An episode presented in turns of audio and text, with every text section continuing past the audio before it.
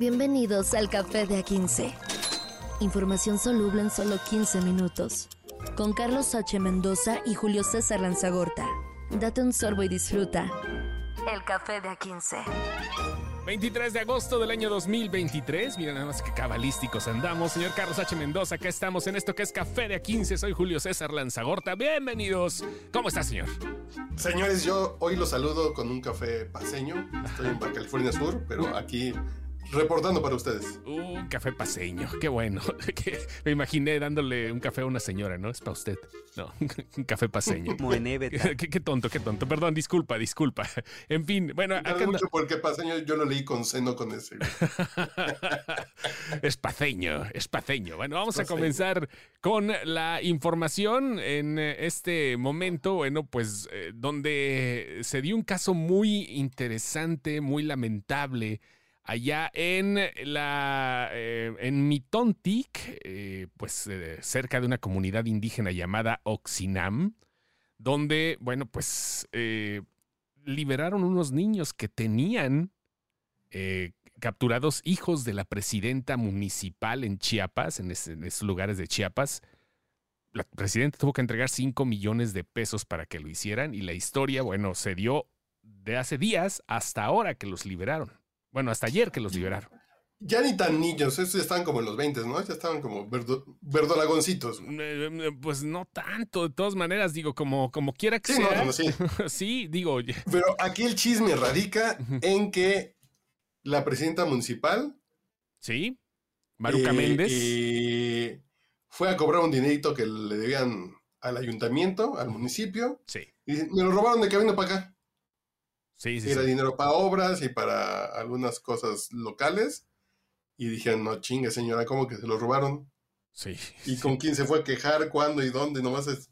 Y se clavó el varo la señora y los pobladores de, de, este, de esta cabecera municipal de Mitontic secuestran a sus hijos. Los, los agarran a los muchachos, a Josué y Armando López Méndez, y también agarraron al tesorero del ayuntamiento. Le dijeron, venga, chepa acá. Los retuvieron varios días ahí en la comunidad. Es una demarcación indígena. Y bueno, se dio la liberación por parte eh, de los eh, que los retenían después de que los papás de los chamacos, Fernando López y la alcaldesa, la presidenta municipal, Maruca Méndez, entregaron 5 millones y medio de pesos a las autoridades tradicionales. O sea, estamos hablando de que es el, el, eh, el prote- el proyecto de la demarcación indígena, autoridades tradicionales estamos hablando, cuando todavía dicen la hora de Dios en esos lugares, así. Así es, así es. Y después de varios días, de semana y media, ya son liberados porque la presidenta municipal dijo, ay, miren, aquí tengo un dinerito, ya pago para que ya suelten a mis hijos. Sí, hombre. Bueno, eh, se, se- están demandando obviamente las investigaciones correspondientes. Vamos a ver, eh, y, lo digo vamos porque to- esto es de interés público, se tiene que ver primero si de re- realmente se cometió el asalto, este, eh, eh, vaya, eh, este, si se... Si este, este dinero se perdió, se tuvo que recuperar, ¿qué fue lo que pasó? Porque aún así quedan muchas preguntas al aire. No es una cantidad cualquiera, son 5 millones y medio de varos, maestro. O sea, Que para un servidor público que no gana más de 100 mil pesos, dices, ¿de dónde los repone, no? sí, sí, o de dónde lo saca, pero vaya, o sea, esto, esto fue lo que, lo que pasó. Y, y a fin de cuentas, de una u otra manera, esto va a ser un caso que se va a abrir y que pues puede ser que a lo mejor si se los hayan quitado, puede ser a lo mejor parte de la corrupción, como cosas que no suceden aquí, ¿verdad? En este, en este eh, gobierno, según. Y eh, bueno, mientras tanto ya están sanos y salvos los chamacos, los hijos de la presidenta de Mitontic, Chiapas, que fue señalada de autorrobo de dinero de obras para este municipio. Es como cuando llegabas después de las maquinitas con tu jefa, ¿no? No, es que se me cayó el cambio. No, jefa, es que, es que se me cayó, sí, Ajá. a mí una vez sí me cayó un billete de 100 cuando eran los más grandes y sí, Sí, es horrible cuando de verdad pasaba. cuando te lo sí gastabas. pasó de, de veras. Sí, no, sí pasó, mamá, como Pedro y el lobo. Yo no sí, me clavaba con el cambio de las tortillas, eso, sí- eso sí es cierto. Eso sí es cierto. Pero Y hablando de clavarse los cambios, eh, hoy el diputado, no, hoy el senador Emilio Álvarez y Casa eh, cuenta en su cuenta de ex Twitter que los 23 generales encargados del Aeropuerto Internacional Felipe Ángeles no comprobaron el gasto de 12 mil millones de pesos en el 2020. ¿Y por qué unos Oh. generales tenían que demostrar esos gastos? Es que la defensa le depositó recursos públicos en efectivo a estos generales para que pagaran con cash y con cheques a proveedores. Es como hay muchos trámites en Hacienda y aquí nos surge. Te voy a dar el dinero directo a ti para que tú saques el. para que tú ejecutes. Pero no han comprobado 12 mil millones de pesos del 2020. No, pues ahí sí está un poquito más cabrón, ¿no? O sea, digo, también Hacienda No son autorizó, cinco autorizó de un municipio 12,000. chapaneco. No, autorizó la, la- la operación Hacienda. Este, y, y- y vaya, pues ahorita ya les están pidiendo que hagan su eh, declaración de la situación patrimonial, según el, el INAI, por la petición ciudadana que tenía que surgir tarde o temprano. Pues ahí sí es un poquito de dinero, ¿no? Un poquito de barro. ¿Pero qué crees que dijo la defensa? Sí, ¿qué dijo? Es un tema de seguridad nacional. Y la Suprema Corte de Justicia les dijo, no mamen, Ajá, es dinero público, es personas que están manejando dinero público de manera eh, ilegal, porque si es una forma ilegal, básicamente los servidores públicos, nosotros tenemos permitido hacer todo lo que no nos impida la ley como ciudadanos. Sí, Pero por el lado contrario, los funcionarios públicos solamente pueden hacer lo que tienen permitido en la ley. ajá. Entonces, que te den dinero público a ti para que tú te lo gastes, eh, para que tú lo gastes así de, a lo mejor lo vas a gastar de la manera más decorosa, más, pero no se puede. Sí, Hay no, no. procesos para el gasto del dinero y aquí lo que hizo la defensa es dinero en efectivo para que ustedes ejecuten más rápido. Si metemos la orden de compras y hacemos esto, si haciendo y pagamos recursos, no vamos a terminar el aeropuerto a tiempo. Entonces aquí tengan dinero a sus cuentas y ustedes vayan pagando. En sea, chinga, o sea- pero no han demostrado esos 12 mil millones de pesos. el sueño de cualquier proveedor, ¿no? Claro que te pagan en chinga. Sí, Claro. no, no, y que te- Dímelo a mí. Así, ¿no? Que lo, que lo autorice Hacienda y que, y que diga, no, no hay pedo, en efectivo. ¿No? Sea, Sí. sí, sí, claro, claro, por supuesto, así es esto, ¿no? De- eh, vaya, 23 generales encargados del eh, aeropuerto internacional Felipe Ángeles son los Pero que están ojo. ahí. Este gobierno de la cuarta transformación estuvo mame, mame, mame, mame, mame y mame con la estafa maestra. Claro. La estafa maestra fueron 7.670 millones de pesos. Aquí estamos hablando de 12 mil millones de pesos. Que supón tú que sí se llevaron a cabo muchas cosas, ¿no? Porque, porque sí, sí, ha sí, pagado sí, lo que tuvieran que haber pagado, pero Pero, a ¿lo han ver, demostrado? a ver, ¿cómo? A ver, a ver. Y luego saquen- momento de decir, a ver las cuentas, no, no les puedo dar las cuentas porque es seguridad nacional. Eso sí, ya Y son dijo la. Suprema Corte de Justicia Ajá. que no chinguen. Sí, seguridad, mi toga y mi birrete, papás. Aquí no. Aquí, aquí sí, tienen que aclarar. Y hablando de. Decía, no me acuerdo quién decía, creo que era Fidel Castro, que decía, a los militares hay que ponerlos donde hay dinero y a los generales administrarlo. Uh, sí, no sé si. No, no, no conocía la frase, pero está bastante eh, aprovechable para el momento, ¿eh? Para la situación. Creo yo. Pues sí está, está, sí está interesante esto porque volvemos al punto. La estafa maestra, que fue el mayor desfalco del tiempo de Peña Nieto, fueron 7.600. Ujú. Aquí fueron 12 mil millones en el 2020 en la construcción del Felipe Ángeles. Ahí nomás. ahí, ahí nomás para el gasto. 12 mil millones. No, si es algo, ¿eh? No, te, te digo, supón tú que sí hicieron cosas, pero va, ve tú a saber cómo se comprueba, ¿no? Ya la nota de remisión, pues no necesita Sí, nada sí. más. No hay otra. y, de- y no hay luego otra dices, forma. a mí me cobró más el proveedor y ya, pues, Pues, ¿qué se 12 hace? mil millones de pesos, algo se debe haber perdido en el camino. güey. Los que, los que no tienen varo ahorita, hablando de cosas que se tienen que pagar, son los de la arquidiócesis de San Francisco en Estados Unidos. Están en bancarrota, güey. Cuando me mandaste la nota yo pensé que era de San Francisco del Rincón. No, no, no. San. Francisco, de Archdiocese, ahí en San Francisco, California, están en bancarrota porque hay una cantidad de demandas abrumadora por abuso infantil que fueron presentadas en su contra.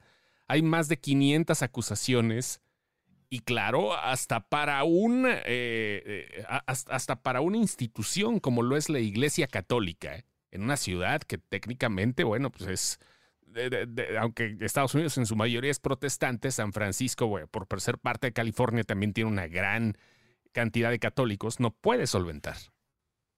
Sí, sí, y además el tema es que San Francisco es un lugar muy progre, donde la religión ya empieza a pasar un segundo término, pero las demandas de abuso sexual están a la orden del día y es el único, es el único, eh, el arzobispo de esta arquidiócesis.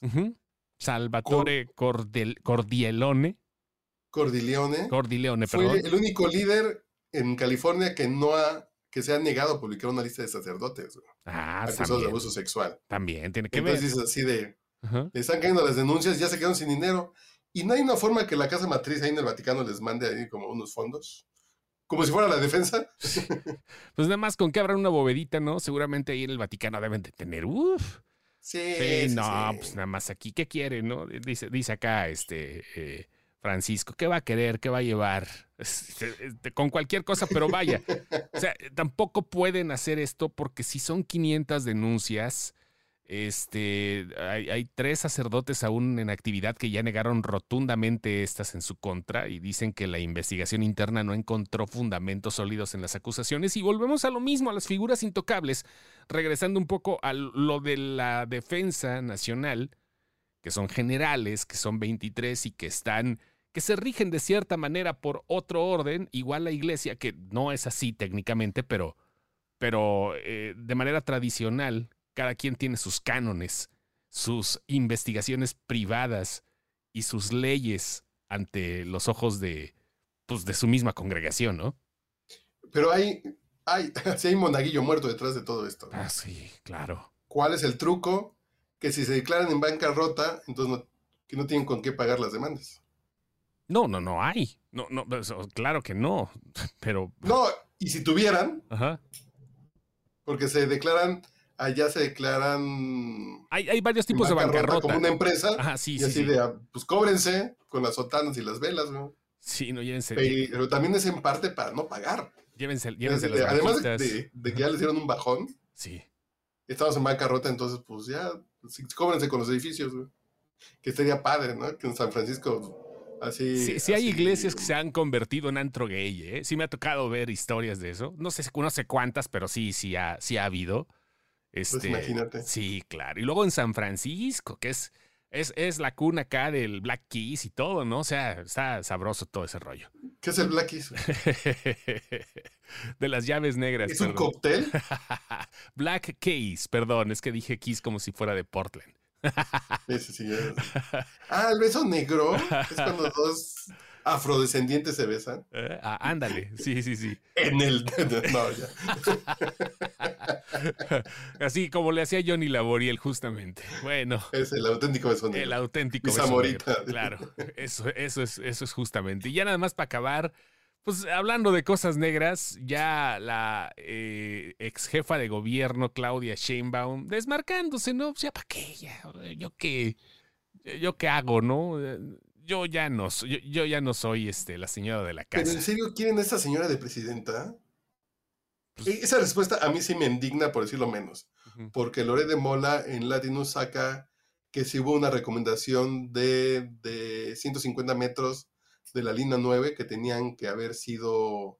que, que la sugerencia o el consejo fue que ser reconstruidos, tirados, demolidos y volver a construir 150 metros que están muy dañados. Uh -huh. Y no lo hizo Claudio Sheinbaum. Eh, terminan haciendo como unos parches.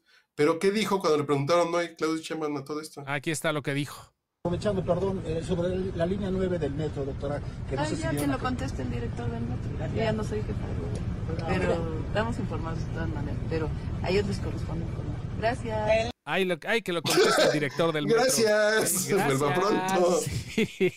Hija de su ¿De dónde, ¿dónde está ese bebé? Que conteste el director del metro, porque yo ya no me dedico a eso. Gracias, Gracias vuelva pronto. Sí, sí, sí, güey. Tienes todo. No mames, qué pinche cara dura, ¿no? Sí, no, no, no. Y, sí, literalmente la cara dura, ¿eh? O sea, está con una sonrisa tan fingida Y lo digo eh, sin, el, sin el afán de ofender el aspecto físico, no, es nada más como una, eh, como una descripción del rostro al momento que le hacen la pregunta. Como ya es candidata ahorita, no le queda más que sonreír hasta, ante este tipo de cuestionamientos incómodos que se le están haciendo. Pero qué nivel de pocamadrismo, güey. Sí, güey, sí, sí, sí. Un poquito, por favor, para decir, pues sí, vamos a investigar y, o no, y se hicieron correcciones, que se hicieron correcciones. No se reconstruyó, n- no se tiró y se volvió a hacer. Hay unos parches, pusieron unas vigas y unos soportes, ok. Puede decir, pues eso es lo que nosotros nos convence y creo que es una buena solución. Pero decir, pues pregúntale al, porque yo no soy jefa del gobierno. Gracias. ¿Sabes qué hubiera, ¿sabes qué hubiera dicho? O sea, ya además para rematar acá chido, no sé, es culpa de Calderón, una mamá así de las cosas anteriores, porque ya no. Pregúntale a Mancera y a Ebrard, ¿no? sí, Sí, güey, nada más le faltó eso. Ándale, a Marcera, a Mancera y Ebrard, que pues ahorita anda en la carrera. No hubiera estado mal, ¿no? Esa es cuestión de las administraciones anteriores. Puta madre. Digo Pero ella ya es administración anterior, fíjate. Sí, lo siento, pero sí, así es esto, doctora.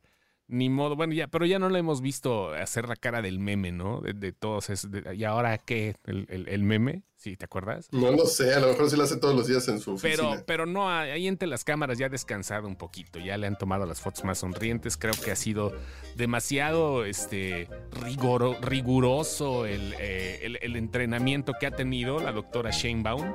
Eh, y bueno, vamos a ver qué tal le va. En fin, con la conciencia tranquila no estoy seguro. Yo ya me despido para irme a desayunar unos burritos de machaca. Ay, ay, ay, paisanos acá en padre. La Paz. Y luego unos taquitos acá, ¿no? De pesca, qué rico. Sí, sí. No diga más. Ahí nos vemos. Esto fue Café de 15. Café de A15.